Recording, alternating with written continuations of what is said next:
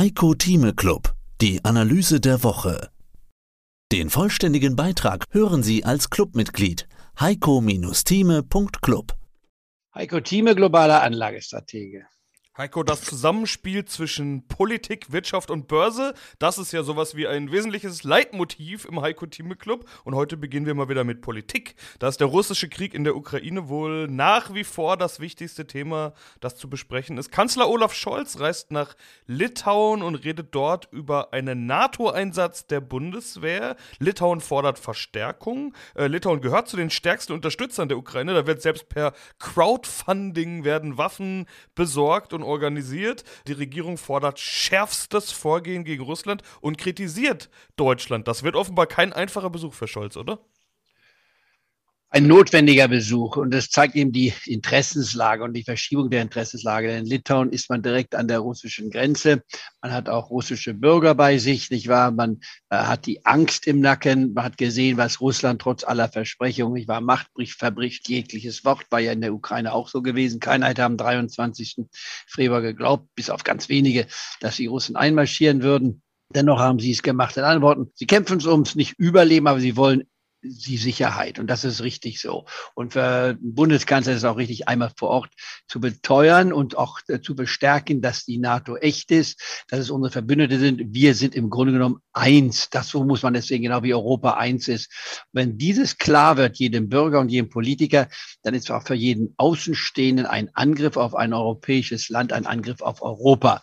Und Europa insgesamt ist stark, besonders natürlich mit dem äh, Schulterschluss USA und damit für viele fast unangreifbar. In der Ukraine war es eben die Tragik, dass die Ukraine nicht Teil Europas war, also dieses europäischen Bündnis schon, sollte es werden, hat aber auch innere Schwierigkeiten, muss man ganz nüchtern feststellen. Es war Korruption und verschiedene Dinge, die dort mit einer Rolle spielten. Wir haben es ja gesehen in Griechenland, wie teuer sowas werden kann, wenn man einen Zusammenschluss macht.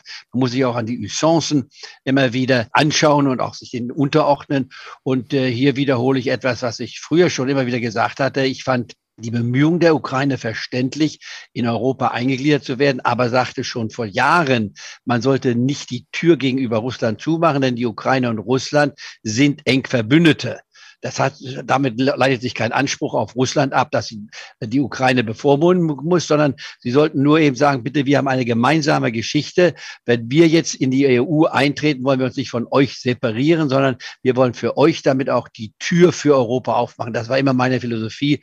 Das ist leider durch den putinschen Angriff nicht wahr zerstört worden. Aber ich gebe die Hoffnung nicht aus, dass vielleicht in den nächsten Jahrzehnten, und wir reden jetzt von Jahrzehnten, dass es doch noch dazu käme, dass Russland dann in Europa eingegliedert werden kann, sofern es auch will. Aber das ist Zukunftsmusik, hat mit der Börse heute nichts zu tun.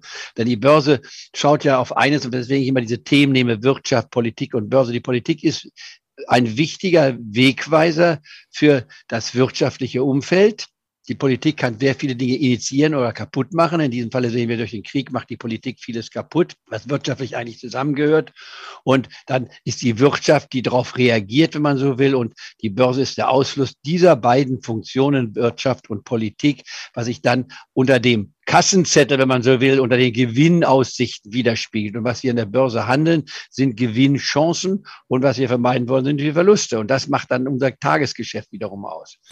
Ein weiteres politisches Thema möchte ich noch ansprechen. Es gibt ja auch Länder, die den umgekehrten Weg wählen, nämlich raus aus der EU. Da sind wir bei Großbritannien angelangt. Und da hat Boris Johnson sein Misstrauensvotum überstanden. Das bedeutet, er bleibt Regierungschef. Vorerst will ich vielleicht mal sagen, jetzt munkelt man immer, alle, die in der Vergangenheit so ein Misstrauensvotum überstanden haben in Großbritannien, haben bald trotzdem ihren Job verloren. Aber, also ich persönlich glaube, dass der Ukraine-Krieg da durchaus eine Rolle spielt, weil nämlich niemand Interesse hat, jetzt auch noch einen Regierungswechsel reinzuschlittern während dieser ganzen Situation. Wie schätzt du es ein? Spielt Großbritannien und diese Johnson-Situation eine Rolle oder können wir das ganz schnell abhandeln? Also sie spielt eine Rolle, ist aber auf der börslichen Seite nicht so wichtig. Boris Johnson ist für mich der Donald Trump Europas gewesen. Er hat sich allerdings in der Frage Ukraine sehr profiliert, das will ich zugestehen. Und dennoch muss man eines wiederum darauf achten. Er hat gelogen, er hat das Land betrogen. Ich war, er war schon als Journalist in Brüssel ein zweischneidiges Schwert. Ich war, weil er nicht ein äh, ordentlicher Journalist war, sondern er hatte also Plagiarizing Betriebe und so weiter, falsche Quellen zitiert, etc., etc. Also er ist für mich nicht der geeignete Premier. Außerdem kommt noch eins hinzu, dass er also hier falsche Fakten genannt hatte, nicht wahr, mit gefälschten Karten sozusagen gespielt hat bei der Wahl. England, das kann man nur, aus meiner Sicht kann man es nur bedauern. Ich habe ja nur eine sehr anglophile Art. Ich habe ja dort gelebt. Ich war meine Berufskarriere Anfang der 70er Jahre in Edinburgh begonnen. Also bin England sehr zugeneigt und England gehört trotz aller Unterschiedlichkeiten in, nach, in, in Europa hinein. Und diese Zerteilung ist eine künstliche Zerteilung, wird auch nicht erfolgreich sein für England. Ich bleibe dabei.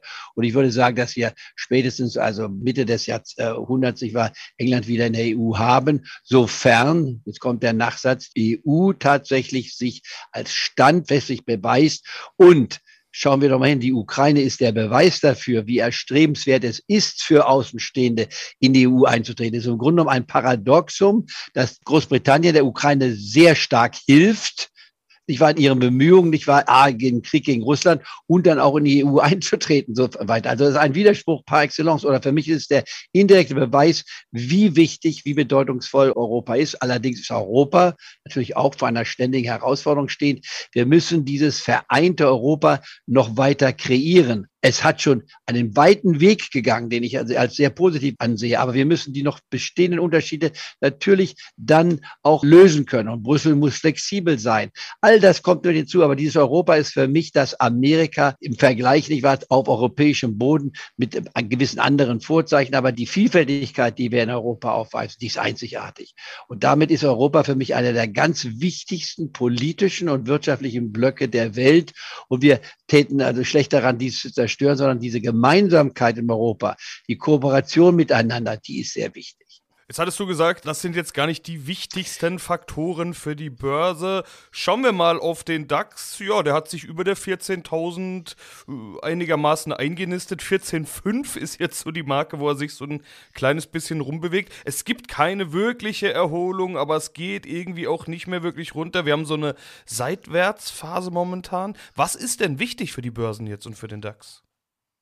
Es ist im Grunde ist das Mehr dazu gibt's im Heiko Thieme Club. Heiko-Thieme.club. Heiko Thieme spricht Klartext. Der Heiko Thieme Club.